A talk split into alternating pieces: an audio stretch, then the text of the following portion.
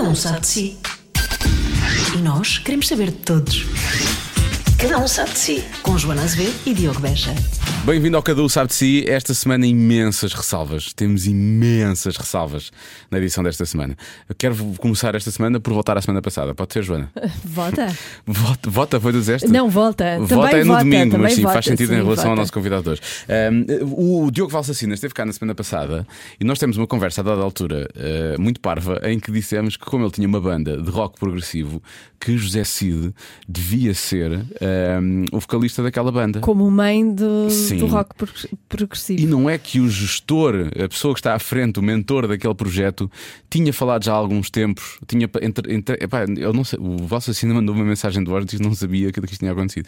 Ele tinha entregado uma cassete há já há algumas semanas ao José Cid. O José Cid parece que gostou muito e que disse que devíamos fazer qualquer coisa um dia destes. Pronto. E, portanto, o Valsacina mandou uma mensagem a dizer que estava em choque, a dizer que nós devíamos jogar no Euro Milhões nós, e eu esqueci-me de jogar. Portanto, se calhar, sabes lá, tá- estás a ver. Joana? A semana passada tinha sido a nossa grande Paciência. oportunidade. E já- nós temos uma combinação que é quem quer que ganhe dá um milhão ao outro. Quer dizer, se for um prémio bom, se for um Sim. prémio da tanga, não dá um milhão. Sim, se não for- fica a dever, não é? Tipo, não faz Se for 20 euros, não vamos dar um milhão, 20. não é? Se fosse 20 euros, a Joana neste momento já me estava a ver para aí 4 milhões. Ela de vez em quando acerta assim um bocado. Ah, e, e então eu estava. Era de sábado à noite, acho eu. Estava muito sossegado. E ele, era um 11 e tal da noite. Estás acordado? E eu estou. Posso-te dizer uma coisa? Então ele começa-me a gravar uma mensagem de voz. E eu estava a ouvir e estava-me a rir imenso. porque- É verdade. é porque acho incrível. Acho, portanto, na verdade, aquilo que para nós fazia sentido, o universo encarregou-se de encaixar as peças, de fazer acontecer, não é? Isto é, sim. incrível. Por favor, Temos um dom. o Shima que se juntem rapidamente ao José Cid. Adorava ver isso. A banda podia passar a ser o J- José Cid. José Chidma. Chidma. Chidma.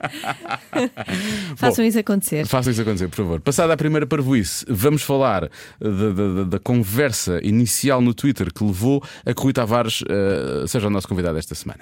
Uh, nós já tivemos aqui apresentadores, atores, uh, músicos e uh, estava na hora de vermos como é que funciona a cabeça de um político. E então eu lancei o repto no, no meu Twitter e. Foi só isso, foi nós descobrimos que cada vez que alguém Pois, é, por passa por aqui, te- logo a seguir, surge qualquer coisa de super espetacular na vida Sim, dessa é pessoa. bem sucedido. Nós, e tu disseste. Nós somos o amuleto da sorte dessas pessoas, pessoas. dos nossos convidados. Atenção, partidos, quem é que se chega à Quem frente? é que quer ganhar as eleições? Quer ganhar as eleições. Pelos vistos, só três querem ganhar as Pelos eleições. vistos, só três, sim. A Marisa, não é a Marisa, é a Catarina Martins. Foi a primeira a foi a reagir. primeira a reagir. Assunção Cristas. Não perdeu tempo logo não, atrás. reagiu com um GIF e tudo, muito moderna. Pois foi com GIF. Do, da Meryl Streep. A Assunção Cristas é nossa colega, tem um podcast, Pois atenção. é, é colega. É colega. E também ahm, pessoas ligadas ao Rui Tavares que reclamaram logo, e bem, eh, que eu não tinha posto ali eh, o convidado Rui Tavares O livro, o E, livro. e que Mas, ele na- na gostaria verdade- de vir. E veio. E vai- a questão é essa, mas na verdade, na verdade nós, nós queríamos já, e isso esse repto foi lançado, e felizmente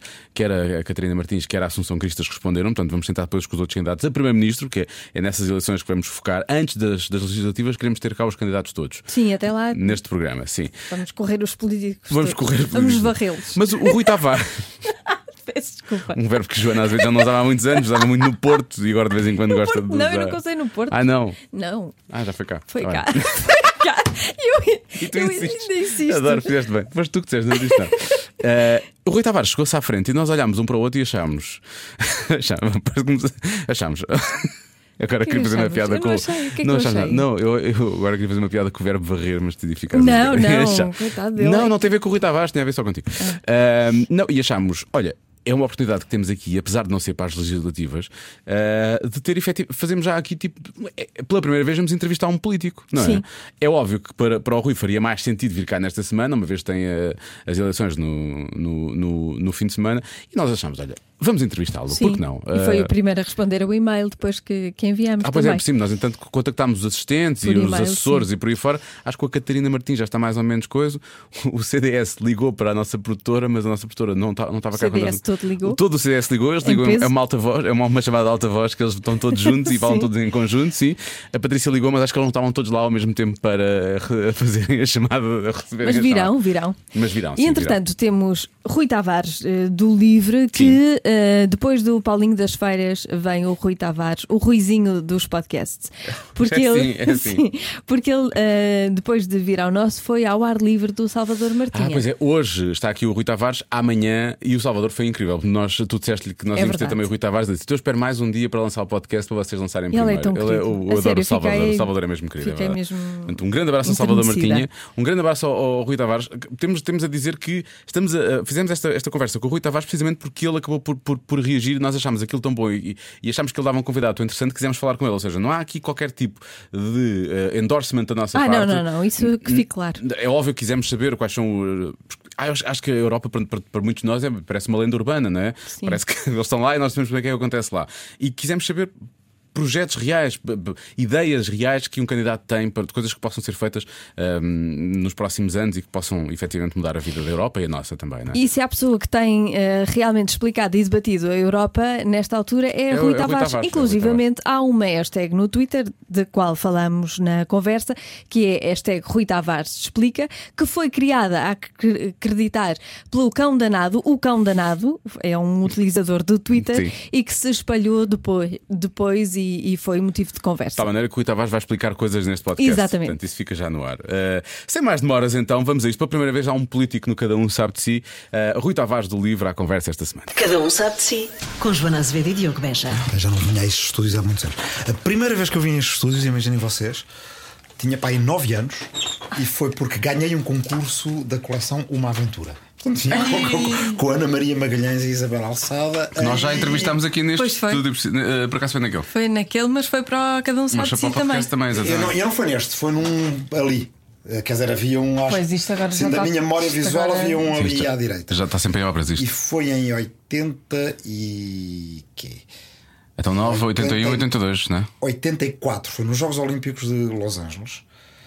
Eh, porque eu já tinha 12. Eu tinha 12, né?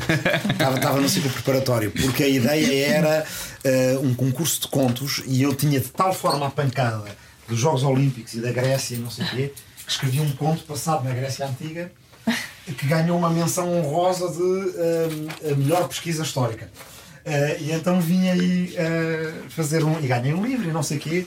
E tenho lá alguns uma, uma foto num dos volumes da, da coleção Uma Aventura. Tipo, uma aventura na escola. Ah, porque eles, estava- eles- eles premiavam sempre e punham lá as fotos dos, dos vencedores e por aí fora.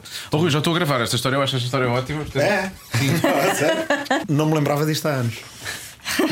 Mas a, a minha, mas a- por acaso é engraçado, porque no outro dia eh, eh, fui ao que, ao que é o meu bairro de infância, que é ali ao pé do cemitério do Al São João, não é? Nasci num sítio que não é muito alegre. Eh, e lembrei-me da história da, da Grécia também, porque a minha pancada pela Grécia era tal para a história antiga e tal, que havia. Lembrei-me disto porque vi as, as cabines telefónicas que ainda lá estão, já desapareceram em todo o lado, mas ainda há ali uma cabine telefónica onde eu ia, tinha uns códigos internacionais. Eh, e, eu ligava para a Grécia para ouvir o pessoal atender em grego, tipo, durante 5 segundos eh, e tipo, dizerem uma coisa qualquer, não é? Quer dizer, não, não, não sei, agora já Mas tipo, não, com, já com não- um credifone, tipo, aquelas. não, não, não, não punha moeda nem nada. Portanto, era tipo. Agora não lembro qual é que é o código da Grécia, mas punha o código e depois inventavam uns números. Pá, e alguém em Salónica atendia a dizer cala espera, cala espera. E eu ouvia aquilo e depois caía a chamada. Então- e, é, e é dessa altura. Então vamos lá perceber, a panca pela história, Vai. vá, entre aspas, é por, causa, é por causa da Grécia ou é pela história de uma forma mais ou Não, é menos? ma- a, a panca pela Grécia é por causa da história. Ah, é mais ao contrário. Eu, a panca pela história é quase desde que me lembro. É pá, é desde os 4 anos. E depois, é? Mas- dentro da história, era. E como é que começou isso? Qual foi o, Ah, pá, o gatilho? é- o gatilho é uma história um bocadinho hum, eh, pirosa e ridícula. Que é, eu, Pirosa. eu lembro-me de uma. Portanto, eu estava na praia com os meus pais, tipo ali na Foz do Arelho, que é ao pé da, da nossa aldeia. Portanto, eu, eu vivi entre aqui e uma aldeia no Ribatejo que se chama Rifana. E que é já ali um bocadinho direcionada para o oeste, não é muito longe de Peniche, da Nazaré, da, da, da Foz do Arelho e tal. E, ou na Nazaré, acho que foi na Foz do Arelho. Estava a brincar na praia e o meu pai diz uma coisa do género: Este é que vais ficar contente que este é que dá para historiador. Os meus pais tinham poucos estudos, mas a minha mãe gostava de ouvir o Zé Hermano Saraiva na televisão e o meu pai não toda a gostava. gente gostava, Toda a é? gente. E então ele me disse: Este é que vai dar para historiador, porque eu estava a cavar na areia. Portanto, deu toda uma confusão. Historiador, arqueólogo. E eu ouvi Exato, e não sabia o que é que queria dizer e comecei a dizer que ia para historiador. Ah, e, e- e, portanto depois não mudei de ideias, é, mas não sabia bem o que é que queria dizer. Foi uma sorte o Spielberg não ter feito ainda os filmes do Indiana Jones. Alguém tinha dito isto é que vai para Indiana Bem, Jones. e, então aí é que e depois o Indiana Jones e o, e o, e o outro gajo, do, mas isso já não é do meu tempo, do Dan Brown. Sim. pá, Tornam os historiadores umas personagens eh, Sexy, não é? Tornam-se sexy. Exato, Pois se- é. sexy dentro do género sexy cromo. não Sim, é? é, Eh, E então é. é Sim, e historiadores então é, aventureiros e tal. género- é. Estás a ver? Não se fazem filmes sobre sociólogos é? que, são, que são os nossos rivais nas. eh, está a gravar esta parte? não? Está a gravar, tá. está a gravar tudo. Pronto, já, já Mas devia haver, devia haver O filmes próximo- sobre sociólogos. O próximo grande blockbuster de Hollywood, um sociólogo que se mete em aventuras. Di- Disse, disse ninguém, Ninguém nunca, não é? pega. Ninguém pega. Desculpem, sociólogo. já não é? Já, já perdi os votos dos Não sei se sociólogos. nas, séri- nas séries de televisão se não terá sido já usado um sociólogo assim para, para traçar perfis e não sei o quê, não é? Não me lembro. É possível, eu acho que É? que sim. Patrícia, Acho tu sabes tudo sobre séries Pois é, e sobre séries, filmes já, e não tudo. é? Já, pá. Já, Sociólogos? Já. sociólogos. E astrólogos também já, também já usaram astrólogos, pronto. Mas é um- eu sei que são coisas diferentes. É só para provar que eles arranjam todas as formas e mais algumas para resolver crimes. Gostei dessa, dessa, desse comentário. Pronto, já perdi o voto dos, dos sociólogos. sociólogos. Isso é uma chatice quando somos políticos. Tipo, não podemos dizer tudo o que queremos às vezes porque depois perdemos votos destes e de outros. Bem, não é, não é uma preocupação que eu tenha tido muito até agora, não é? Quer dizer, Ainda bem. Não, eh, não, quer dizer, acho que. Acho que, acho que as pessoas respeitam mais por dizer uma coisa que. Agora obrigaste-me a dizer uma coisa séria. Mas as pessoas respeitam mais por dizer uma coisa de que discordam do que verem que um tipo está ali a andar às voltas para não, para não lhes desagradar, eh, mas com isso percebendo que está a ser insincero, não é? Pois. Portanto, há, por exemplo, em tudo o que tem a ver com política europeia, há esta. Não, é? em Portugal éramos todos europeístas quando vinham fundos e se faziam estradas e estava Claro. todo o cara bem. E depois, durante a crise, há assim uma espécie de anti-europeísmo, como houve europeísmo da bonança, anti-europeísmo da tormenta. E nessa fase, continuar a dizer não, mas a gente não pode desistir deste projeto, sair é pior. Temos que refundar democraticamente a UE, é uma coisa que, mesmo entre muitos amigos eh, e até camaradas à esquerda, não do livro, mas de outros partidos, pessoas com quem sempre me dei bem, continuo a dar, eh, há votos eh, que se perderam, ou há votos que, de, de pessoas que passaram a discordar porque viraram anti-europeias. E portanto, se fôssemos fazer esse tipo de cálculo, andávamos a fazer as, as reviengas É que têm difícil, sido não é? feitas Exato, sobre, exato. Sobre política europeia. Há imensa gente que agora, eh, outra vez há 15 dias, são europeístas outra vez, não é?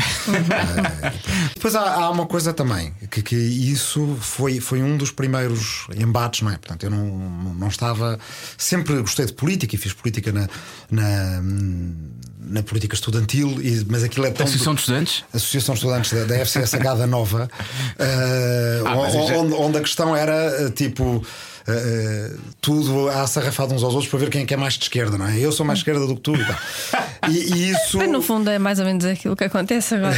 É tudo a sarrafada uns aos outros. Mas, Mas não é tanto para ser mais mas, esquerda. mas agora, agora menos. Mas, mas eu fiquei tão desiludido com a política estudantil que disse: "Epá, eu não, não, não me interessa, vou para os arquivos, vou fazer história e tal. E durante 10 anos isso correu Na bem. minha altura era quem passava Rage Against the Machine nos intervalos. Eram os que ganhavam, era a lista. Eram os que ganhavam. Eram os que ganhavam. Nós somos antes, antes dos, dos Rage Against the Machine. Ah, e, mas depois, durante 10 anos aguentei bem. Fui para, fiz a, a parte letiva da tese de doutoramento, fui para a França, ah, fui para os arquivos e depois com a guerra do Iraque, eh, tipo. ah, é como, como, como aqueles viciados em recuperação, voltei a interessar-me por política e pronto. Mas não estava a contar com ser eleito, certamente, quer dizer, quando, quando fui candidato. Porquê a guerra do, do Iraque? Porque a, a- guerra do Iraque Havia foi. decisões a ser tomadas a nível de, de- de- da Europa relativamente às Não, tropas porque, que iam para. Na verdade, aquela, aquela grande manifestação de 15 de, de fevereiro de 2003 foi uma primeira grande manifestação europeia em várias cidades europeias ao mesmo tempo. Foi, foi a primeira vez em que, eh, claro que os líderes na altura não ligaram nada, mas foi a primeira vez que os europeus disseram: nós temos direito a ter uma estratégia diferente da estratégia, seja dos Estados Unidos, não é? Tal como, eh, década e pouco anos. a Europa de Leste se tinha libertado do, do jugo soviético, uh, mas ali também foi a estratégia do Bush é esta, mas a europeia não tem que ser esta. E isso, de certa forma, uh, fez nascer uma consciencialização de cidadania europeia que depois, com a crise, se perdeu, em grande uhum. medida, não é? Com a divisão entre Norte e Sul, Leste e Oeste. E de qualquer forma, foi um desencadeador para mim. Eu tinha voltado de França. Estava aí a Recibos Verdes a dar aulas numa universidade privada. Uh, passado dois anos era suposto entrar no quadro, mas fomos despedidos uma, uma série de nós. Fui chamado à, à, à administração para, para a meio das férias, não é? Assim, em agosto. E então enganaram-se no meu nome e em vez de me chamarem Rui Tavares, chamaram-me tipo Rui Travassos ou uma coisa assim. Professor Rui Travassos, e eu disse: depende, é para quê? Mas pronto, também, tanto eu como o outro era para. Pobre do Travassos. Eu também fui. Uh, e, e, tudo isso, na altura, na altura estávamos em, em recessão, portanto eu voltei. Depois houve os blogs e voltei a, a, a, a, ter atividade política mais intensa. E depois, então, a partir de 2009, quando fui eleito, portanto, eu era candidato independente nas listas do Bloco, mas num lugar que supostamente não, não era elegível, ninguém estava à espera disso. Uh, uma das coisas que me chocou tem a ver com, com a pergunta que estavas a fazer há pouco Sim. é que se vê muito gente propor coisas que não quer ver aprovadas. Eu acho que era isso que tu te estavas a referir, não é? A certa altura tu tens uma, ali uma lógica de dois ou três partidos ou dois ou três uh, áreas políticas. Bem, isto aconteceu recentemente com aquela coisa da reposição do tempo sim, dos professores. Sim, sim, Portanto, toda a gente propõe à espera que os outros chumbem. Isso fez muita impressão porque uh, isso também. Isso é resolver assuntos, na verdade, não é? Pronto, está resolvido, acabou, já não. Não, é assim, nós vamos propor isto, os outros vão chumbar, vamos aparecer bem nas notícias hoje à noite. Pois. Na verdade, se os outros aprovassem, estávamos à rasca porque não sabíamos como é que íamos implementar. Foi o que aconteceu ou, cá. Ou, ou noutras, noutras situações do género, eu na verdade, uh, uh, quer dizer por exemplo, gente votar a favor de coisas também porque sabe que vão ser rejeitadas, ou votar contra coisas que sabe que são necessárias, mas bem, o meu voto vai ser minoritário e posso mostrar depois que votei contra. Isso aconteceu, há uma, uma, há uma votação importante no Parlamento Europeu. Lá está, das tais que durante anos são sacadas, que tinha a ver com, um, com as tropas líbias a avançarem para uma cidade onde iria haver um massacre de civis, a única coisa que eu sabia é que não poderia abster naquilo. Quer dizer, uma pessoa era contra ou era a favor de proteger aqueles civis. Sabendo que isso poderia depois, num desencadear de uma série de, de, de, de, uh, de uma situação de escalada, criar um problema que para alguém que vem de uma tradição anti-intervencionista, como eu venho, saindo para a rua na guerra do Iraque, era uh, complicada. Mas tu tens que votar a cada voto como se a decisão dependesse do teu voto. Mesmo num Parlamento que tem 750 pessoas e em que às vezes é fácil pensar: é pá, deixa-me votar de uma maneira que não me dê problemas. Não é? Eu vi gente fazer isso. Uh, e isso é uma das coisas que no livro tenho insistido sempre. E, e, e, entre os fundadores do livro e os outros camaradas que participam no livro, nós só podemos dizer aquilo em que acreditamos, só podemos propor aquilo que gostaríamos de ver aprovado e só podemos votar a favor de coisas que queremos mesmo ver acontecer.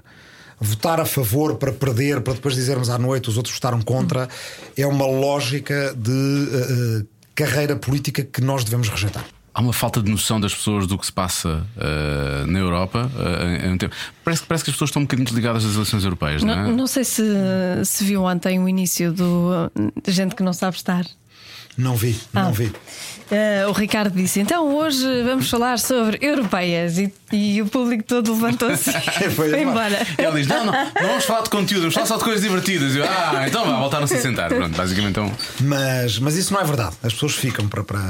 As pessoas sabem, porque durante anos foi-lhes dito: a Europa é muito importante, para o bem e para o mal, não é? Uh, e portanto, quando chega finalmente a altura de decidir acerca da Europa, as pessoas estão à espera que lhes digam então aquela coisa que nos andam sempre a dizer que é importante, como é que funciona, o que é que vão lá fazer, o que é que propõem, etc. E o que aconteceu com esta campanha, vou-vos contar um segredo: quem anda em campanha não tem quase tempo de ver campanha. Portanto, o que, o que acontece é que nas ruas as pessoas dizem-nos: é pá, esta campanha está deprimente, ou fala-se tudo menos da Europa. Uh, mas eu muitas vezes não, não tenho tempo de verificar que assim é. Mas como e, assim? À noite não, não, não dá para ver depois o resumo, ver o que eu é que. Eu chego sempre tarde e cansado uhum. e tenho dois filhos pequeninos e, portanto, vou mudar fraldas e, e, e, dormir pouco.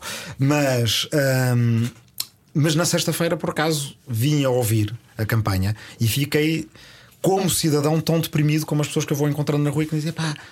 é um desperdício, quer dizer, esta campanha. Uh, e de facto, quer dizer, ouvi, era entre os, entre os cinco grandes, que é em geral só quem é coberto, e.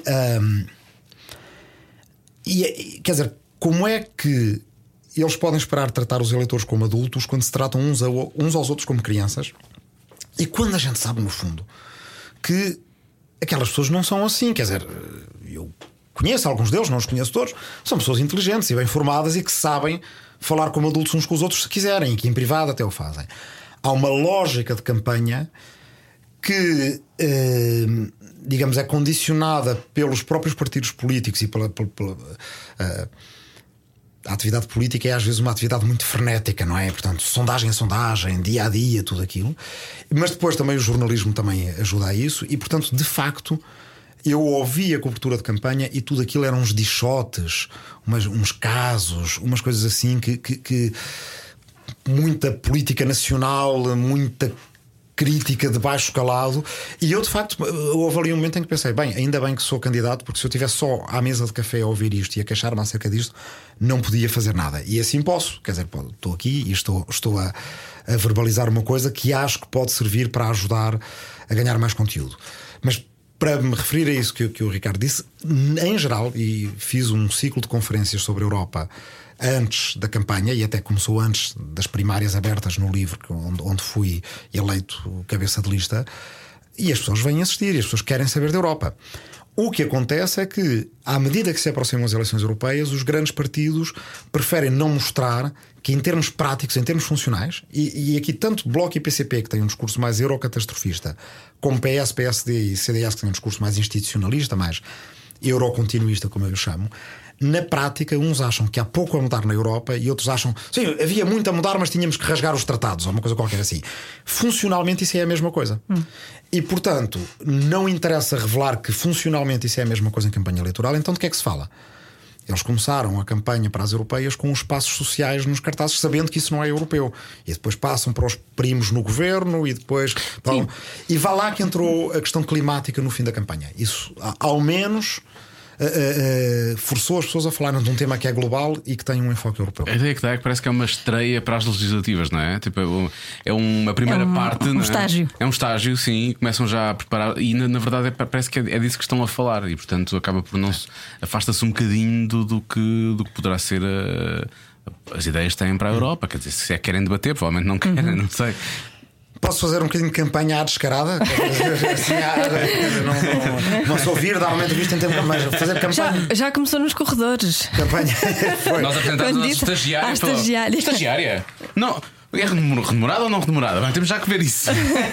Agora, o, o, não, a campanha à escarada é dizer, no próximo dia 26, e ainda não tem que ser forçosamente para o livro, embora, claro, que eu prefiro que seja, que seja para o livro. Isto é uma campanha pela nova abstenção. Então, e, e acho que demos. Uh, não só, não só pela okay. nova abstenção. Claro, vão votar, mas tem uma boa ocasião para dizer à política dominante, aos partidos dominantes e também ao tipo de cobertura jornalística que muita gente fez, que prefeririam que as únicas, é que são as únicas eleições transnacionais no mundo. Mais nenhuma parte do mundo põe 28 países a votar ao mesmo tempo para um parlamento que legisla para, para 500 milhões de cidadãos uh, e, que, e no qual nós temos o, o, mesmo direito que qualquer cidadão da Alemanha, da Finlândia, o que quer que seja, de, de, de, puxar a política europeia mais para o, para o lado de que gostamos mais. Uma campanha sem política europeia, por exemplo, em Portugal, enfraquece Portugal e é é um desperdício e até de certa forma é, uma, é um insulto aos eleitores. E portanto, o apelo que eu faço é que as pessoas não permeiem esse tipo de más práticas. Porque assim talvez os partidos percebam que não ganharam nada para as legislativas desperdiçando as eleições europeias.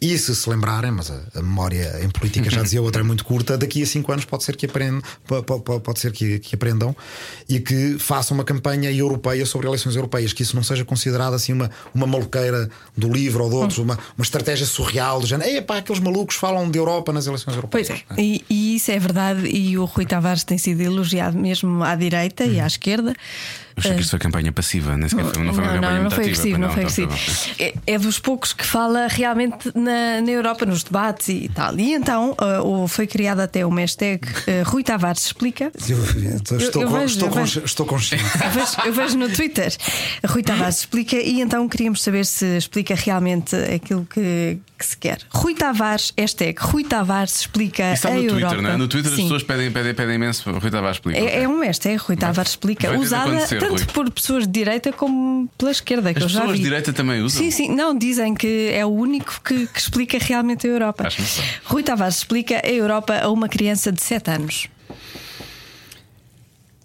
Bem, um, um continente que andou uh, uh, durante milhares de anos em guerra e que conseguiu, desde há cerca de 70 anos, uh, uh, estar em paz e em cooperação, mas que, do- no qual falta fazer uma democracia à escala continental. Ou seja, é um clube de democracias e nós precisamos que seja uma democracia completa. Porque só sendo uma democracia completa, nós podemos falar cara a cara com. uh, uh, os Trumps, os Putins, os Xi Jinpings, que eu acho que uma criança de 7 anos já viu aí, portanto sabe. Ah, o Trump já viu de certeza. o Trump já viu de certeza. E tem pesadelos. Pronto. Acho, acho que sim. Eu, eu- claramente o Rui não, não está a acompanhar a campanha, se não teria visto, para quem está, obviamente, a ouvir o podcast nesta semana. Quem está a ouvir o podcast em 2025, isto já foi há Sim, muito já tempo. foi, já não Mas eh, o, o- ontem o Ricardo fez um. Vá lá, fez, acompanhou as, as campanhas e o Pedro Marques esteve numa. Aquilo era o que? Era um, era um colégio, um Era um jardim colégio. infantil. E a forma como ele aborda as crianças de 7 anos é um bocadinho diferente da tua forma de abordar crianças de 7 anos. Ele falava. Ele atira beijinhos. Ele atrás a gente fazia assim. Ah, mas eu, eu eu também faço isso com, com, com, com, o- com- com o Elias, que tem 18, que tem 18 meses. Ah, mas é, epá, não vi o programa do Ricardo. De- de- vamos voltar a Rui Tavares explica já a seguir, não é? Sim, sim, sim, Posso só tem fazer uma pergunta que eu acho que pode ser uma pergunta difícil. Sim. O, ontem, vá, eles, ele, ele, ele acabou por cobrir os vá, cinco grandes, como estávamos a falar há pouco. Marisa passou um bocadinho ao lado, Uhum. a nova grande coisa a acontecer com ela, tendo de facto ninguém a deixar falar, foi isso que ele, foi isso que ele cobriu. E depois foi alguns vá, dos não cinco grandes, não quer dizer Uhum. Tido os pequenos, portanto, falou do Purpe. Falou do Marinho Pinto, acho eu. MRPP. A MRPP também, que teve a mítica frase arrastar o cu pelos sofás de Bruxelas, que ele decidiu festejar. Finalmente vamos usar este tipo de linguagem na campanha política e pediu nas legislativas para se usar pipi também.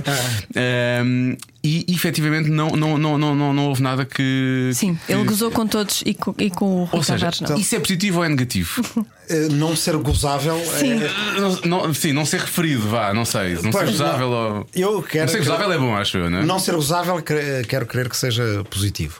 Ah, não ser referido, epá, não é culpa do Ricardo, quer dizer, é. é, ah, houve uma mudança na lei em relação à cobertura de campanhas eleitorais. Ah, que foi a benefício, isto foi em 2015, foi muito discreta, porque foi a última votação antes do verão, para beneficiar eh, partidos eh, já parlamentares. Portanto, no programa que o Ricardo fez em 2015, lembro-me que só foram os partidos parlamentares e depois, como o programa tinha mais ahm, mais episódios do que os partidos que havia, tinham que ir as segundas linhas dos partidos parlamentares, as terceiras linhas dos partidos seja, iam parlamentares, sempre e os- certa altura- iam sempre os mesmos, iam sempre os mesmos, mas iam escolhendo outros, outros políticos. E nós não fomos, e não foi nenhum partido emergente, como, é- como então se dizia. E isso tem a ver com a, alta- a alteração da, da lei de cobertura de campanha. Não estou a dizer que, que tenha sido o que se tenha passado ontem. Ah, se calhar foi, pá, tenho que ir lá falar com os camaradas do Livre e dizer, pá, não tínhamos que ter feito uma coisa qualquer ridícula. Sim. Não é? Quer dizer, tipo, não sei, tinha que ter caído de bicicleta quando fizemos uma pedalada, uma coisa qualquer assim. Isso, isso não é ridículo. Não, Não, tinha que não é ser mesmo ridículo, ridículo. isso é um azar, isso- Hashtag Rui Tavares explica Conan Osiris não ter passado à final da Eurovisão. Epá, eu não consigo. Eu gosto muito do Conan Osiris. E do festival? Não, não sou assim um enorme fã. Ok. Assim, para, para europeísta, não sou assim um enorme. Quer dizer, epá, ah, ah, não, não, não, não vejo, não faço. Fui convidado para uma Eurovision Party aí algures ah, e peço desde já desculpa aos votos que perdi no indo lá. Acho que, acho que era em Benfica, mas não, não, não dei conta que era, que era este sábado. Eles não ligaram. O Conan Osiris. Em Benfica eles não ligaram muito à Eurovisão este sábado.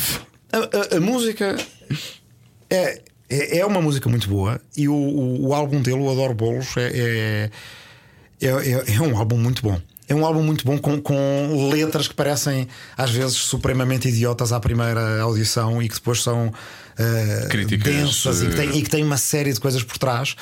E portanto acho que nitidamente, quer dizer, não, não, não, é, não, não é um artista para toda a gente gostar, mas é um, é um tipo que tem um, um, um talento muito grande. Uh, e, e não e, passou. é, e, não, e não passou, mas eu não, eu não, eu não ouvi os outros. Péssimos. Epá, acho, acho difícil. seja, A Joana ficou desolada. não sei, pá, eu, eu, eu também não vi. Disseram-me que a performance não foi tão boa, não é? Eu acho que deve ser um bocadinho um defeito à seleção portuguesa de Naquela altura crucial. nos amistosos e depois na, na, naquela parte dos grupos por pontos. Reagem mal à pressão. Uh, uh, não ao contrário, reagem mal à não pressão. Do género, pá, vou jogar tudo na final. Hum. E depois, se calhar, não joga tudo na, na, na fase de grupos. Uh, e se calhar foi Ah, por causa ok, disso, a sim. performance não ter sido tão a rasgar como a gente tinha visto na, no, no festival em Portugal. Eu estava a guardar-se Mas para eu a final, na gostei, eu verdade. gostei. Tipo, Sim, nós vimos que tu eu gostaste. gostei imenso. Estás aí, estás a sofrer imenso E- ainda agora. Hashtag Rui Tavares explica o fenómeno do amor. O fenómeno do amor. É, é fogo que arde e não se vê. Lembra-me disto agora, não é? Uma ferida que arde e. Olha, até dá para, dá, dá para rimar e tudo, não é? Dor que desatina sem doer. Acho que precisam de uma coisa original. Não? é? Sim, eu queria uma coisa original. Há Rui Tavares? Uma coisa a Rui Tavares, não, eu não consigo explicar. Pois é, se calhar há coisas que não se explica, não é? Uma tavarada. Há coisas que, que não se explica. Uma tavarada. Uma tavarada. Ai, falar- já, já que é o fenómeno do. Vamos tentar do não fazer pegar essa, não é? Vamos tentar não fazer porque essa faz lembrar uma coisa pior já do, do, do, do século Ah, passado. pois é. Não era? Não se dizia? Ah, não. É, é outra coisa. Tá bem. É outra coisa. São outros São, nomes. são família. nomes diferentes, são nomes diferentes, claro. não, mas eu, tenho a dizer uma coisa muito bonita. Eh, acho eu, não sei. Eh, a propósito do fenómeno do, do amor, eh, há cinco anos não, não, não conseguiste a eleição, mas há grande expectativa para aquilo desta, desta vez. Co- Como é que funciona depois com a família? Dois, dois filhos pequenitos e depois vai- muda tudo para lá ou é uma vida mais, Essa- mais difícil é, e mais. É, é uma, é uma grande questão acerca da qual só vamos pensar na segunda-feira, quer dizer, eh, mas quer dizer. eh, temos, temos eu, eu, eu conhecia a, a- a minha mulher em Bruxelas e pior ainda no Parlamento Europeu. Olha, estou, a- estou a explicar o fenómeno do amor, tá sei, sei, o fenómeno do amor, exemplos, exemplos práticos. O amor sobrevive à União Europeia. É, não. Conhecemos por causa de Timor-Leste, vejam lá. E ela é- ela é portuguesa? Ela é portuguesa, mas estudou e, curioso, e conheceram-se viveu, e viveu 15 anos na, na Bélgica. Ah, e. E bem, quer dizer, e é diplomata, seria uma. Bem, enfim, são coisas que a gente tem que falar lá em casa. Não, eu, eu não posso adiantar a falar delas convosco sem, Claro. sem, sem fazer uma sem fazer uma RGA lá em casa. Também era não. interessante decidir tudo connosco e depois. Incrível, um plano Sim. traçado aqui. Bom, estou a pensar, depois ir tipo dia 15 de junho procurar casa, dia 20 em princípio mutamos e depois chegava à casa.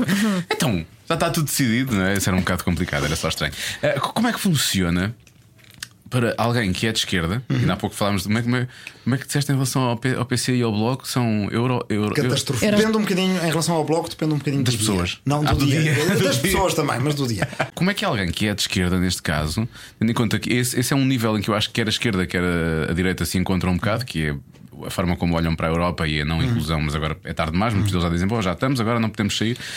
Co- como, é, como é que alguém é europeísta, tendo em conta que, que é de esquerda? Ou seja, há, há efetivamente visões diferentes, não é? Não, eu, eu acho que a visão de esquerda é a de que a democracia não está dependente. No início, qual é a primeira visão de esquerda? Não está dependente da tua origem social, se és nobre ou se és plebeu, e mais à frente, se és homem ou se és mulher.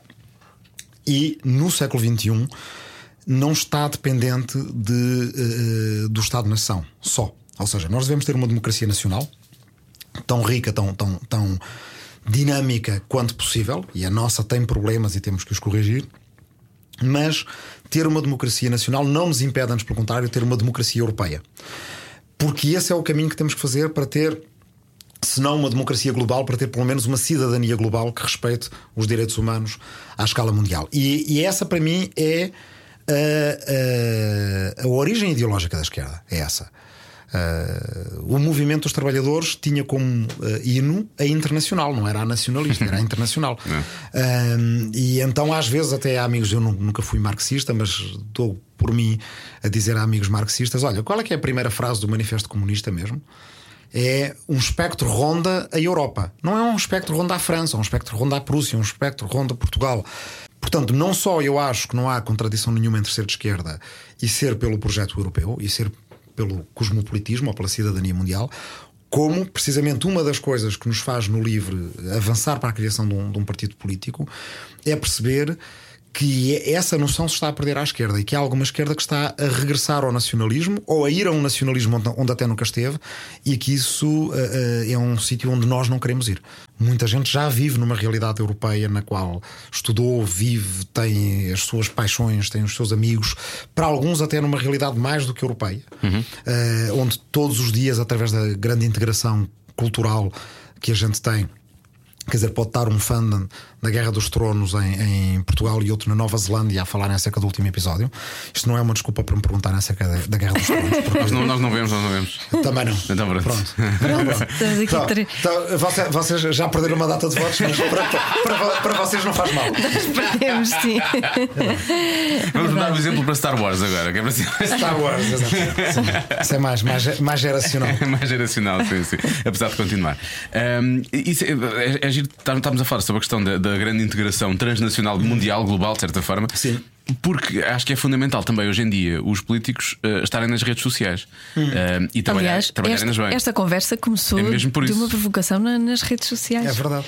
Nós catapultamos pessoas. Nós, foi, foi o que nós dissemos quase. Sim, e porque, tirámos para o ar. Até são partidos, se calhar é interessante virem cá também, não sei quem, não sei o que mais. E houve três pessoas que responderam, não Sim, foi? Três pessoas. Foi a Catarina Martins, a Assunção Cristas e o Rui Tavares. Sim. Na verdade foram gentes do Rui Tavares. Gentes. Gentes, não, não são meus. São, que... são, pessoas que querem o meu bem. Sim, Ou talvez querem... não, dependendo Exatamente. de como forem o resto Gentes... das perguntas. Que, que vieram logo reclamar, a dizerem então, e o, o Rui Tavares, eu, pois sim, senhor, então eh, está convidado. E, e assim foi, e assim estamos por aqui. Por causa dessa. dessa, dessa portanto, é algo que é necessário trabalhar constantemente, não é? Não, é algo. Nós não dependemos. Eu não acho que a gente dependa de nenhuma revolução tecnológica para ter democracia para lá da escala nacional. E acho que na Europa é absolutamente essencial. Ou seja, nós temos esta, esta União Europeia, é um património da humanidade, é uma, é, é uma coisa que tem imensos defeitos, mas que é, apesar de tudo, uma coisa única que conseguimos criar. É uma coisa que interessa muito a países médios e pequenos pelo resto do mundo fora. Quer dizer, porque, vamos lá ver, este novo nacionalismo dos Trumps e do, dos Putins e tal Uh, se for presidente de um país grande com 300 milhões, ou no caso da China com 1200 milhões de habitantes, uh, se calhar o, o interesse próprio uh, é de que haja uma espécie de lei do mais forte à escala global. Sim. Agora, se formos de países médios e pequenos, não é? Quer dizer, o ex-presidente do Uruguai, o José Mujica, disse que, com todos os, os seus defeitos, quem me dera ter uma União Europeia na América Latina, porque é a maneira de países médios e pequenos poderem valer mais. E o mesmo no Sudeste Asiático, há uma série de países que nós achamos enormes, a Indonésia, a Malásia, etc., mas que se acham assim mesmo muito pequeninos porque têm ao lado dois colossos, é claro. a Índia e a China, e eles trabalham juntos numa coisa chamada ASEAN, mas cujo horizonte é tentar fazer mais parecido com a União Europeia. Portanto, não deitar fora, refundá-la democraticamente, e, e é possível ter uma democracia à escala europeia. Já não nos falta tudo. Já elegemos o Parlamento Europeu, temos que eleger o Conselho da União Europeia, onde estão embaixadores e devem estar legisladores eleitos. Temos que poder votar nos programas da Comissão Europeia para saber o que é que vai ser implementado nos próximos cinco anos e temos que, nas eleições europeias, ter além do boletim de voto com os partidos nacionais, ter aqueles partidos europeus que são de facto os que têm poder e de que a maior parte das pessoas na rua nunca, nunca ouviram falar. Mas... Partido Popular Europeu, Partido Socialista Europeu, Aliança dos Liberais, Partido Verde Europeu, etc. E, e portanto temos que ter esse boletim de voto que é para as pessoas poderem fazer o que é normal em democracia, que é punir não votando ou premiar votando em partidos europeus o facto de vivermos numa, num período da história da humanidade em que é possível não só. Uh, quer dizer, a gente tá, estar a ter esta conversa porque antes uhum. trocou umas mensagens no, no, Twitter, mas às vezes falar com pessoas que estão do outro lado do mundo, uh, pessoas às vezes celebridades ou, ou, ou um especialista qualquer. Eu, como fiz história, nunca mais me esqueço da cara de um, de um, de um professor, professor de pré-clássicas, portanto estava nos Mesopotâmia e estudava uma daquelas línguas que só mais de três ou quatro pessoas sabem em Portugal, que é o aramaico, que era a língua que Jesus Cristo falava. E quando em 96 finalmente se instalou um terminal de computador no Instituto de Ciências Sociais, onde eu estava a fazer o mestrado, e havia um, um pequeno fórum dos tipos que estudavam aramaico no mundo, mas que assim já não eram só 3 ou 4, eram tipo 30 ou 40 ou 300. E ele chega lá e, e fica maravilhado com aquilo e está a falar com gente do, do mundo inteiro. A mesma coisa se tiveres uma doença rara ou raríssima, mas estás em contacto com pessoas no resto do mundo que a têm também. Uh, isso é uma coisa que nunca aconteceu na história da humanidade e que vai facilitar uh, se a usarmos bem. Podemos usá-la mal, como sabemos, com claro. fake news, com o resto, mas se a usarmos bem, vai possibilitar criarmos política à escala global. Termos causas como estas agora da greve climática, quer dizer, nasce quer dizer, com, com uma adolescente na Suécia, espalha-se rapidamente pelo resto do mundo. Vamos ver mais destas coisas e a questão é usá-las bem ou usá-las mal. Nestas alturas em que as decisões se tornam mais difíceis ou as coisas parecem ficam mais estranhas, eu acho que tem sempre a ver com o medo de, das hum, populações, não é? Eh, e eu, eu, acho que as redes sociais muitas vezes também podem levar a isso, também podem levar Medo, ao... sim. Não, e, e, e, nós, às vezes, mesmo quem por boas razões está preocupado com, com, com o estado do mundo, faz um discurso alarmista que gera aquele, aquele instinto uh, natural nas pessoas. Sobrevivência, não é? Que é eu vou-me fechar em casa com os uhum. meus cá dentro. Porque se me dizem que não há mundo para todos, não há dinheiro para todos, não há Europa para todos, é o salve-se quem puder e numa lógica de salve-se quem puder as pessoas fecham-se. E isso é a política do egoísmo que a gente vê com, com Trump, por exemplo, e com outros. Para desencarcerar a política do medo, nós temos que explicar às pessoas como é que se fazem as coisas. Ou seja, a riqueza mundial distribuída, ou seja, o PIB mundial per capita é de 18 mil euros por pessoa, o que é mais do que ganham 75% dos portugueses. Portanto, é bastante acima do salário mediano português. E se houver bons serviços públicos, vive-se bem. Uh, uh, portanto, há de facto dinheiro para todos. Uh, há Europa para todos. Nós sabemos como fazer reinstalação de refugiados bem feita, fizemos durante décadas e não esquecemos, tecnicamente, ela pode ser feita politicamente. É que a política do medo conseguiu impedir-nos de fazer o que sempre soubemos fazer. E, e por aí vai. Há planeta para todos. Fizemos uma transição rápida para as renováveis, etc. Se começarmos a explicar isto, as pessoas entendem que no salve-se quem puder, lixamos-nos todos e lixam-se primeiro os mais fracos. E ficam só alguns na lei do mais forte. A lei do mais forte é uma lei que só interessa a muito poucos. Nós vemos isso na Europa, os, os partidos da esquerda verde, uh, pró-europeia e anti-austeritária, na Alemanha, nos Países Baixos, no, no, Reino Unido, são os que têm mais crescido, têm crescido mais do que, do que a extrema-direita, uhum. porque foram sempre consistentes naquilo que diziam e porque têm esta visão que casa idealismo e uh, uh, o explicar como é que as coisas se fazem na prática. É isso que a gente tenta fazer aqui.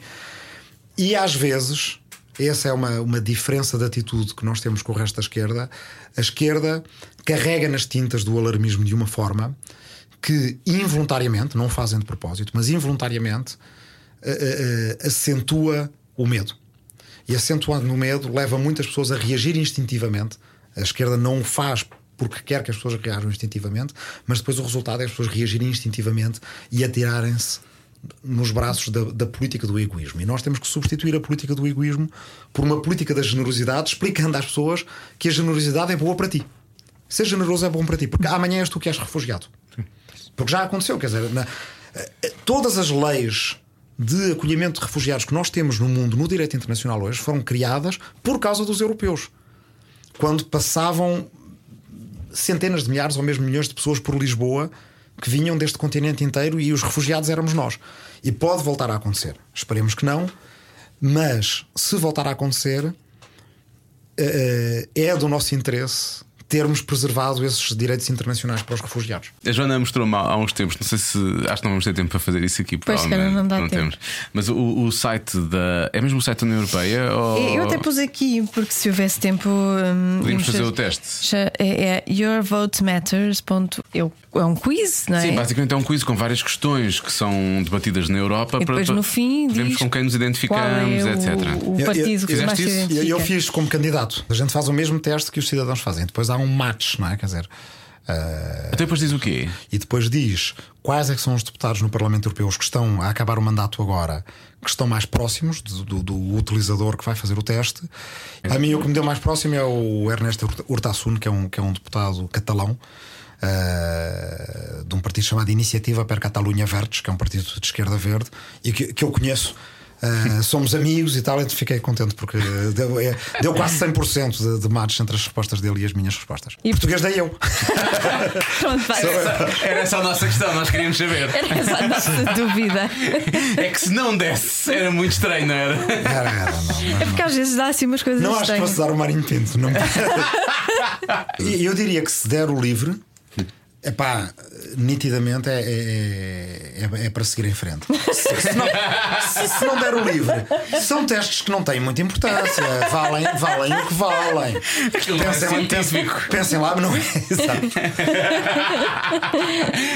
É isso. Olha, é em relação à, à bandeira do- das alterações climáticas, que é uma das vossas bandeiras mais fortes, gostava de saber qual é exatamente ou quais são as vossas ideias eh, para o nosso planeta não ser cancelado. Eh, não Não é? ser cancelado. Sim, acho que foi quem é que disse? Foi o Trevor Noah que disse que o nosso planeta Tem ia que ser ser cancelado. E Há, há- há uma ideia essencial que chamamos Novo Pacto Verde, que tem o nome em inglês Green New Deal, que é uma ideia que nasceu na Europa em 2007. Já na campanha 2009, eh, os verdes europeus tinham isso como das suas bandeiras. Eu falei disso na campanha também. Na campanha 2014 também o tínhamos com uma versão para o Sul, a que chamávamos Projeto Ulisses, portanto, que era para investir nos países eh, da Troika. E eh, que eh, chamamos Novo Pacto Verde em 2019. Portanto, é uma ideia que é uma ideia ao mesmo tempo de resposta à crise económica, portanto ao desemprego, eh, anti-austeritária e de salvar o planeta. Foi-se tornando cada vez mais urgente. E então o que é que é isto? É um enorme plano de investimentos públicos. eh, orçado em 500 mil milhões de euros anuais nos próximos 5 anos, depois já explico de onde é que vem o dinheiro. Eh, isto é o equivalente a 3,5% do PIB europeu, que é uma escala semelhante ao New Deal original que salvou os Estados Unidos da depressão nos anos 30 do século passado. Uh, e que tem três pilares principais. O primeiro pilar é transição rapidíssima para as energias renováveis. Podemos reequilibrar a Europa em, em termos de sul e norte. O sul produ- produzir energia solar, o norte produz mais energia eólica. Termos as, as, as redes inteligentes de energia que fazem as compensações entre dia e noite quando não há energia solar, etc. Portanto, esse é o primeiro pilar, transição energética. O segundo é investir nos, nos milhões de empregos que é possível criar na economia verde. Isso significa, por exemplo, reflorestar, porque as florestas são sumidores de carbono, mas depois é preciso cuidar das florestas para elas não arderem no- nos incêndios florestais e não se tornarem produtoras de CO2. E para isso é preciso empregos, ou seja, de- desde silvicultores a, a- a todo o género de, de, de- de Manutenção de gente, florestas, manutenção de limpezas, florestas, limpezas, guardas florestais. Esses empregos não são assegurados pelos mercados hoje em dia. Podem vir a ser no futuro, eh, no turismo, na agricultura, na silvicultura, etc. Mas no imediato, nos próximos 5, 10 anos, podem não ser assegurados pelo mercado. Mas como nós temos desemprego estrutural.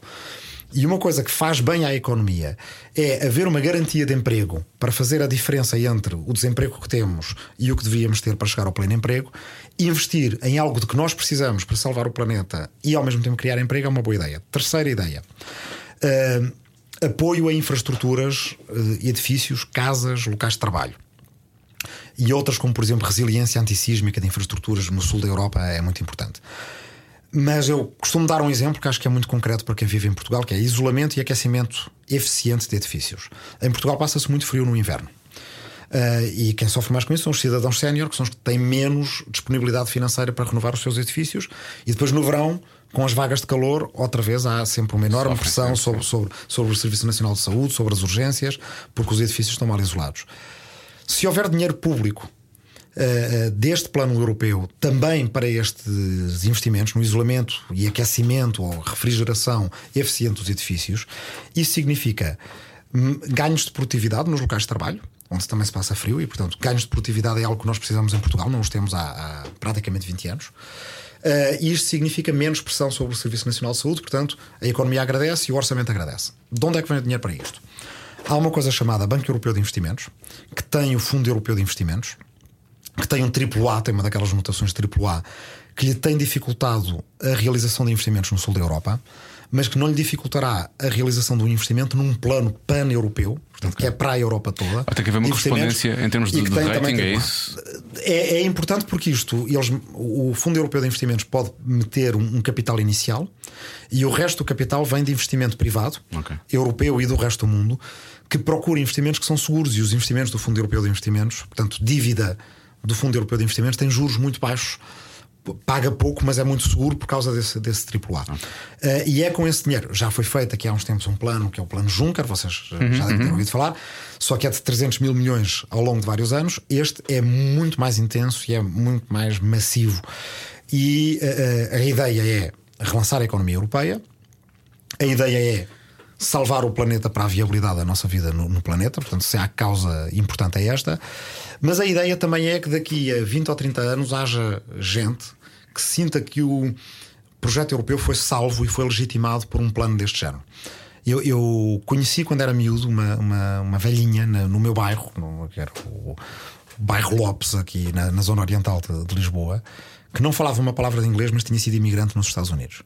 e ela não gostava muito de nós, que jogávamos a bola lá na rua e a bola batia nas janelas dela. Ela morava numa cave. Mas um dia vem ter comigo: Olha, ouvi dizer lá na padaria que tu falas inglês. Preciso que venhas à minha casa para traduzir umas cartas.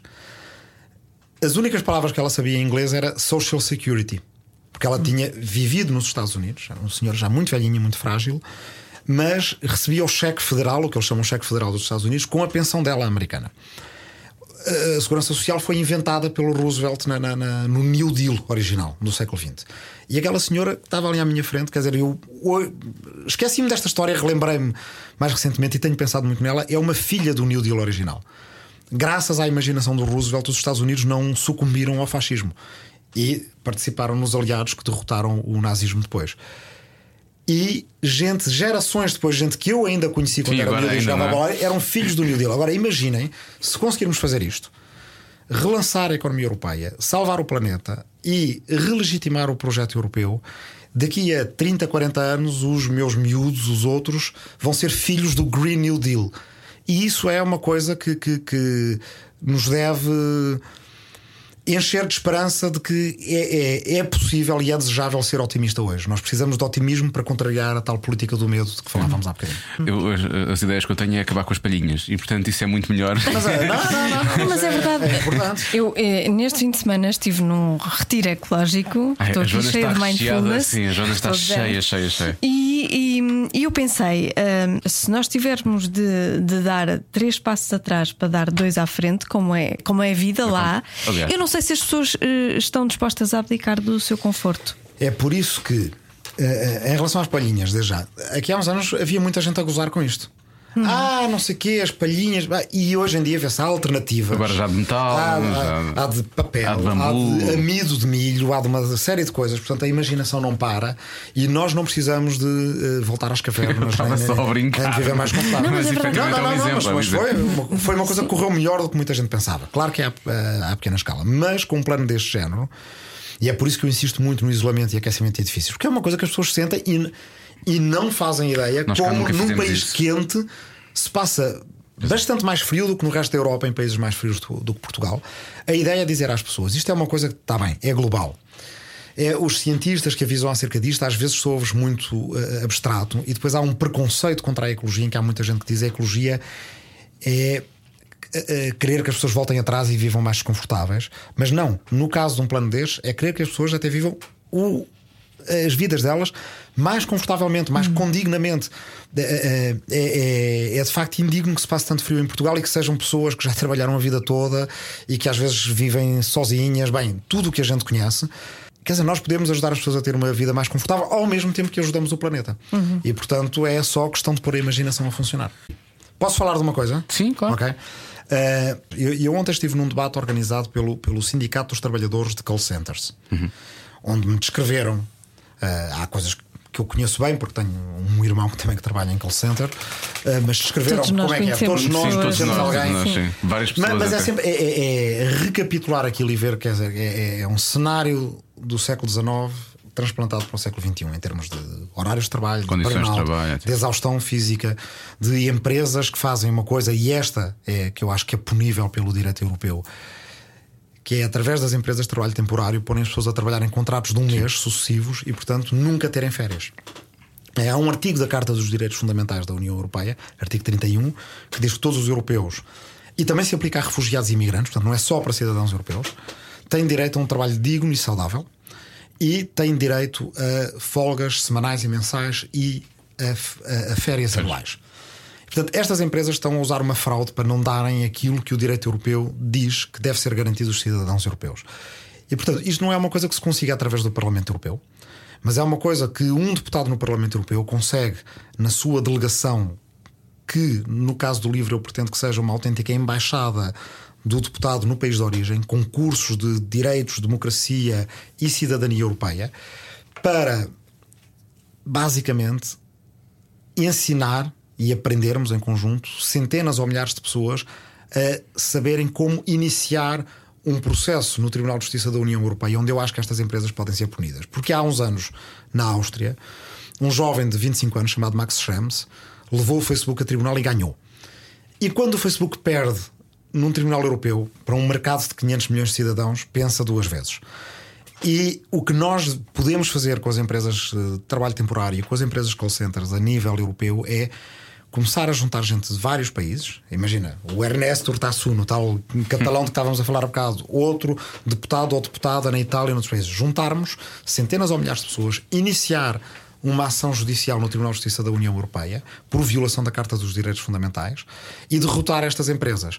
E, portanto, há uma caixa de ferramentas que não é tão grande como seria se a União Europeia não fosse só um clube de democracias, fosse uma, uma democracia completa, mas as ferramentas que a gente já tem, a gente tem que as usar. Porque se não, se não usarmos, qualquer dia eles dizem ah, os cidadãos não se interessam e não faz mal se lhes retirarmos isto ou aquilo. E portanto, é, isto Sendo a União Europeia uma coisa tão complexa, é difícil de explicar às pessoas, mas aprende-se fazendo. E, e, é isso que, por exemplo, com os trabalhadores de call centers ou com outras ideias para iniciativas de, de legislação, um milhão de cidadãos europeus podem iniciar uma proposta legislativa a que a Comissão tem de responder. E, portanto, há inúmeras ideias. Olha, uma ideia interessante para, para, para quem tem, por exemplo, um podcast. Vocês claro, o jornalismo e a comunicação está a passar por uma, por uma fase de transição tecnológica que tem algumas oportunidades, mas tem ameaças muito grandes. Uhum. Portanto, corremos o risco de perder jornais clássicos, de perdermos jornalismo de investigação, que é importante para, para, para desmascarar a corrupção e por aí adiante. Uma maneira que a União Europeia poderia ter para ajudar o jornalismo, tanto o inovador como o clássico, a, a, ultrapassar esta fase de transição, seria através de um sistema de créditos sociais. Imaginem cada cidadão europeu ter créditos todos os anos para gastar em imprensa. Imprensa que seria autorregulada e que teria um código deontológico contra as fake news e contra uh, o abuso de, de, de dados pessoais, esse tipo de coisas. Mas isso permitiria a alguém, um português que vive na Polónia, uh, que trabalha lá, que já lê em polaco, lê um jornal polaco, mas também lê um jornal em inglês internacional e quer ajudar o podcast dos amigos uh, que ele deixou em Portugal. E tem uns X créditos para gastar todo, todos os anos e, e, e, gasta esses créditos em assinaturas de jornais, de podcasts, de rádios, de portais, etc., que são convertidos em dinheiro através de um fundo de apoio ao jornalismo europeu que permita financiar estes projetos e, inclusive, majorar os projetos que, for, que, que, sejam transnacionais. Imaginem que o vosso podcast se faz com, não é? Quer dizer, uh, camaradas de profissão de, de, de, outros países europeus. Isto é uma ideia muito simples e concreta. É uma ideia que eu estou certo que se um milhão de cidadãos europeus a propusesse, a Comissão Europeia veria uma tal mobilização para isto que eles teriam muita dificuldade em escapar a fazer qualquer coisa, pelo menos de parecido. Até para, para, para, ganhar, para ganhar eles próprios alguns créditos políticos. E esse dinheiro sairia também do fundo ou sairia de, de, de impostos? Como é, como é que. A, a, a União Europeia tem uh, um orçamento que é um orçamento relativamente diminuto. Vocês reparem que aquilo que perdemos em evasão fiscal todos os anos na Europa é mais do que sete vezes o orçamento da, da União anual. Portanto, é um é um bilhão de euros, um milhão de milhões de euros, o que se perde em evasão fiscal. O orçamento da União Europeia anda anualmente na, na, na ordem dos três dígitos, mas baixo, cento e tal mil milhões de euros. Por isso é que, por exemplo, o, o, Green New Deal não pode ser do orçamento da União Europeia, pois, que tem limites legais, é tem que ser do, do, Fundo Europeu de Investimentos.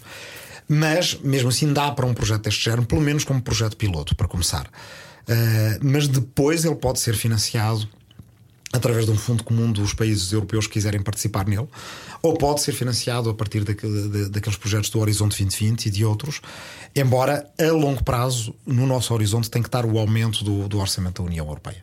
Quer dizer, não se fazem omeletes sem ovos, há muita gente que diz que quer baixar os impostos.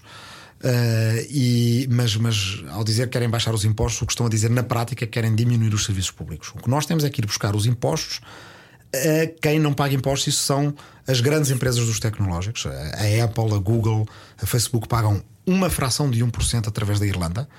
Elas estabelecem-se na Irlanda não por causa dos 5 milhões de consumidores irlandeses que lá têm, mas por causa dos 500 milhões de consumidores europeus. E, portanto, têm que pagar impostos. E esses impostos só são os impostos nacionais através de uma cooperação reforçada entre países da União Europeia, fazendo a Comissão Europeia ir cobrar esses impostos. Ou então é mesmo dizermos: vocês estão no mercado único, beneficiam do mercado único, uh, e, portanto, essa base tributável tem que ser cobrada ao nível europeu e devolvida aos Estados-membros. E isso pode ir para um fundo de apoio à transição tecnológica. Pode ser. Que dá para fazer universidades da União, que dá para fazer apostas em uh, projetos científicos de ponta e que pode também apoiar este tipo Pronto, de agora vamos brincar um bocadinho. Vamos brincar, né? já, então, falamos pronto, um bocadinho já falamos a sério.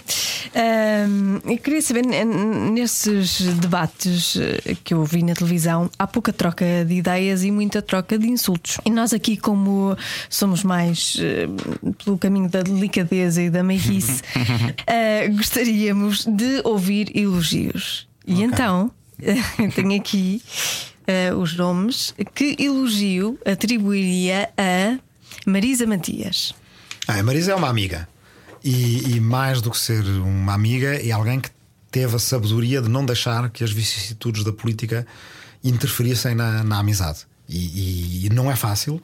E portanto, esse é um elogio que, eu, que ela sabe que eu já, já lhe fiz em privado e que faço em público. Paulo Rangel. O Paulo Rangel é alguém que sabe, acreditem-se se, se puderem, debater com conteúdo, com, com, uh, com cultura, com inteligência. Uh, e acho que durante a campanha deveria usar essa qualidade mais. Pedro Marques. Eu, eu, não, eu não conheço bem o candidato do PS, o Pedro Marques. Uh, tenho ideia dele como uma pessoa tecnicamente bem preparada há, uh, uh, mas de facto, como eu digo, não, não, não conheço bem. Trabalhei muito bem com uh, deputados, até principalmente deputadas do PS, como a Ana Gomes e a Elisa Ferreira. com a Ana Gomes fizemos até um, um festival de cidadania em Timor-Leste. É alguém que, a quem eu tiro o chapéu, porque teve uma grande. Um, uma carreira impressionante como, como eurodeputado. É uma pena que não, que não vá ficar. Uh, e portanto estou certo, trabalharei também com o Pedro Marcos, mas não o conheço bem, portanto não, não tenho grande avaliação a fazer até agora, além de me parecer alguém que é tecnicamente bem preparado. João Ferreira. O... Pode dizer só é giro. Será que ela diria? João Ferreira. O João Ferreira é um tipo inteligentíssimo. Uh, ele, ele, em privado, é mais flexível no debate ideológico do que em público, digamos assim. Ou seja, ele veste um bocadinho a, pele de disciplinado dirigente do PCP. E, e, talvez até precisamente porque quando conversamos pessoalmente se percebe que, que, que, que alguém que também sabe pensar fora da caixa, mas politicamente também é um bocadinho como com o Rangel. Gostaria de o ver usar essa faculdade mais vezes, que eu sei que ele tem, mas é, é, um, é, um, é um tipo sério, evidentemente, e é alguém com quem converso sempre com, uh, com muito prazer. E Nuno Melo? Nuno Melo, uh, o Nuno Melo. Eu dou bem com o Nuno Melo. O Nuno Melo é coisa que muita gente não se apercebe, é um tipo muito estressado. Ele, não se percebe? Não, ninguém diria. Eu acho que se percebe. Ah, é, ah, ok. Eu ia dizer que ele disfarça bem. Não, eu acho que se percebe. Okay. Não, nos debates percebe-se que ele é um bocadinho estressado. Pode ser, uh, pode ser do debate em si, mas sim. E, e no, no, mandato que tivemos juntos, trabalhei mais vezes e entendi-me muito com o Diogo Feio, que era o outro deputado do, do CDS, com enormes diferenças acerca da gestão da crise do euro tal como com o Nuno Melo, tenho grandes diferenças em relação às questões das migrações e, do, e, e dos refugiados, que até agora temos conseguido sempre uh, uh, debater civilizadamente. E que defeito se auto-atribui? Uh, o, o, para não estar a dizer aqueles defeitos que depois parecem preguiçoso. Ah, teimoso, não, como é que é teimoso, não é preguiçoso, sou, é teimoso. Sou frontal, sou frontal. perfeccionista. Sou... não, eu tenho o defeito que eu acho que até os meus amigos me diriam isso. Eu tenho excesso de memória. Uh, Isso também é um desses defeitos, não é? Não, não, não, não. O que quer dizer que, por exemplo, em discussões com os amigos, tu há 10 anos dizias que não sei o quê, o que se pode tornar uh, facilmente chato. E eu acho que isto é uma qualidade. Ok, mas é um bom Sim. parlamentar, é não é? Quem me, dera, é quem me dera ter, excesso, Agora, quem me dera ter sim, um bocadinho de memória. Um quando mais... Se estivesse aqui a, a Marta, a minha mulher, dizia Uh, és, tem, tem, na verdade, tens uma memória de galinha para tudo o que deverias fazer uh, hoje ou amanhã. Tipo, se me perguntarem, eu sei o que é que vou fazer hoje até às 8 da tarde, mas não, não sei exatamente o que é que vou fazer amanhã. E nesses debates, qual é a pergunta que gostaria que lhe tivessem feito e não fizeram para nós escolhermos os louros de lhe ter feito? Logo a seguir. Vou-vos vou, vou confessar um segredo com algum treino, uma pessoa consegue responder às perguntas que gostaria que lhe fizessem nas outras perguntas que lhe fazem. Ah, pois. Uh, e portanto, a partir de certa altura, não deixa, deixa de precisar, consegue dar essas respostas. Portanto, não me lembro assim de nenhuma um... Sei que os candidatos dos 5 grandes estão sempre a falar do Sócrates, não é? Ele aparece sempre nas respostas. Exatamente. Mas isso não é. Mas perguntem-me acerca do Sócrates original de há 2500 anos para eu poder dizer. Ah, aí está, aí está. Uh, uh, não sou ateniense nem grego, mas sim um cidadão do mundo. Vem! O cosmopolitismo tem 2500 anos, não é uma coisa recente, é uma ideia fundadora da filosofia política. Pronto, essa podem, podem fazer. Rui, uh, muito obrigado. Obrigada. já acabou. Foi, foi... Gostei. Não, eu acho que nós tínhamos aqui temas para continuar a falar tínhamos, a tarde toda. Tinha. Olha, eu queria falar da, da geringonça, porque o Rui foi das primeiras pessoas a falar de hum. entendimentos à esquerda.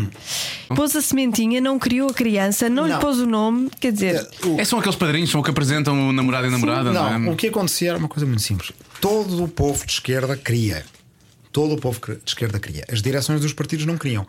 Portanto, não, eu não inventei nada original. É, numa casa de esquerda, não sei se é o caso das vossas famílias, o que o pessoal ouve dizer desde não podemos que dizer. não podem dizer, mas nós próprios não sabemos. Se forem, eu vou olhar para a vossa cara agora quando eu disseste isso. Mas a, a, o bordão é porque é que eles não se entendem? E depois, em geral, um palavrão a seguir. Quer dizer, em vez de termos estes gajos para cortar uh, nos salários e a cortar nas, no, no, nos serviços públicos e tal, porque é que eles não se entendem? Se afinal acham mesmo. E portanto, toda a gente, estou a olhar para as vossas a ver se vocês têm uma boa cara de póquer. E portanto não é nada, nada de original. Agora, o problema é que se tivesses uma trajetória política dentro de um partido de esquerda com a direção a chatear-te acerca do que é que é taticamente conveniente ou não, em geral tu não poderias dizer aquilo que no fundo todo o povo de esquerda dizia. Portanto, era preciso uma trajetória política um bocadinho mais kamikaze para, com um partido novo, formado precisamente também, não só com essa agenda, mas com essa agenda em mente, para dizer aquilo que toda a gente entre o povo de esquerda dizia, mas que as direções partidárias calavam. E, portanto, fazer pressão sobre as direções partidárias para dizerem: atenção, o nosso povo, o nosso eleitorado, quer que vocês se entendam, mesmo sabendo que vocês têm enormes diferenças. E, portanto, eh, foi isso que ajudou a desencadear. Não, mas não fomos só nós que fizemos isso. Houve várias coisas. Houve uma coisa chamada Congresso Democrático das Alternativas. Houve as manifestações do que se lixa a Troika, houve as manifestações contra a TSU e a certa altura as direções partidárias começaram a perceber que não, não poderiam defraudar aquelas expectativas. E houve também o resultado das últimas eleições, quer dizer, não é? Porque é que foi numericamente aí... quase perfeito para os é? obrigar a, a, a entender-se, claro. E de certa forma, embora PCP e Bloco não gostem de ouvir dizer isto desta forma, europeizou-nos. Porque isto já era a política como se fazia na Dinamarca, ou na Holanda, ou na Islândia. Eu tenho um amigo que me diz sempre Países Baixos. E eu, de cada vez que digo Holanda, tô, ele, ele, tu, tu, sabes quem tu és. Uh, eu tenho que corrigir Países Baixos, porque senão o gajo vai-me chatear e está, está no Twitter e dizer Disseste Holanda duas vezes e é Países Baixos. Então, Raios te partam. Como é que é? Disse. Disse, é, assim? Não, não, isso é, isso é, isso é, muito. Isso é PCP. PCP.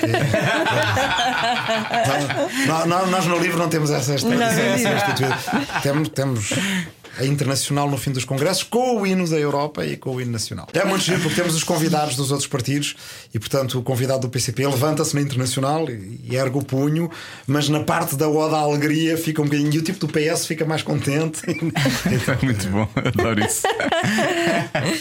Olha, Rui, boa sorte muito obrigado. Nós costumamos dar sorte aos nossos convidados. Pois é, pois é. Portanto, espero que, eu, eu com, que isso se mantenha. Confirmo que foi com cara de póquer. Rui, boa sorte e obrigado. Um abraço. Obrigado. Cada um sabe de si, com Joana Azevedo e Diogo Beja. Muitas pessoas questionaram se nós teríamos feito a nossa mítica pergunta final uhum. a, a Rui Tavares. Foi logo a pergunta que fizeram. Então, ia, fizeram todas as perguntas, mesmo aquela pergunta, a pergunta. Não, não fizemos. Porquê? Não fizemos, não fizemos. Porque uh, a resposta seria É livre. óbvio, não é? Sim, estamos a falar de um pênis livre, não é? Eu não acredito que tu disseste a palavra pênis num podcast com, com um político, uma pessoa séria. Olha, podíamos ter dito Por acaso eu acho que ele tinha alinhado sem problemas, mas na verdade. Pois.